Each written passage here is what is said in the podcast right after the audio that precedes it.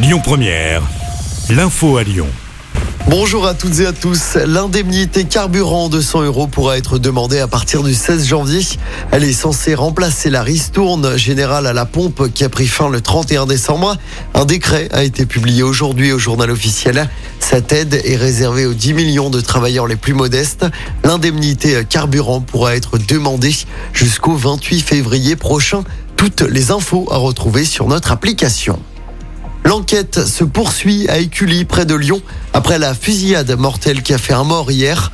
Un homme de 32 ans, pour rappel, a été abattu. Ça s'est passé à vers 17h au niveau de l'avenue des Sources, près du quartier de la Duchère. La victime est âgée de 32 ans. Elle est originaire du Kosovo. Les tireurs ont pris la fuite en voiture après les faits. Ils sont toujours recherchés. C'est un mouvement inédit depuis 10 ans. Les prix de l'immobilier baissent en France depuis l'été dernier. Les professionnels le confirment, surtout dans les grandes villes. Baisse qui doit se poursuivre cette année jusqu'à moins 10% attendu en cause la forte hausse des taux d'intérêt. Du nouveau collège, le ministre de l'Éducation annonce la création d'une heure par semaine de renforcement ou d'approfondissement en français ou en maths en classe de sixième. Cette heure d'enseignement en petits groupes sera assurée par des professeurs des écoles et c'est une première. C'est le moment de se séparer de son sapin de Noël. La grande collecte a débuté aujourd'hui dans la métropole de Lyon.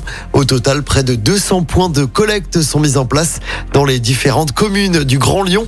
Les sapins sont récupérés jusqu'au 18 janvier pour être recyclés. Il est également possible hein, de jeter son sapin de Noël dans l'une des 19 déchetteries de la métropole de Lyon. On vous a mis toutes les infos pratiques sur notre site et notre application. Un petit mot de sport avec deux Lyonnais qui ont été élus euh, sportifs français de l'année. Caroline Garcia et Karim Benzema ont été plébiscités lors de la première édition des trophées UJSF. 3000 journalistes sportifs ont voté.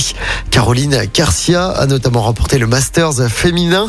Karim Benzema a remporté le Ballon d'Or et la Ligue des Champions avec le Real Madrid.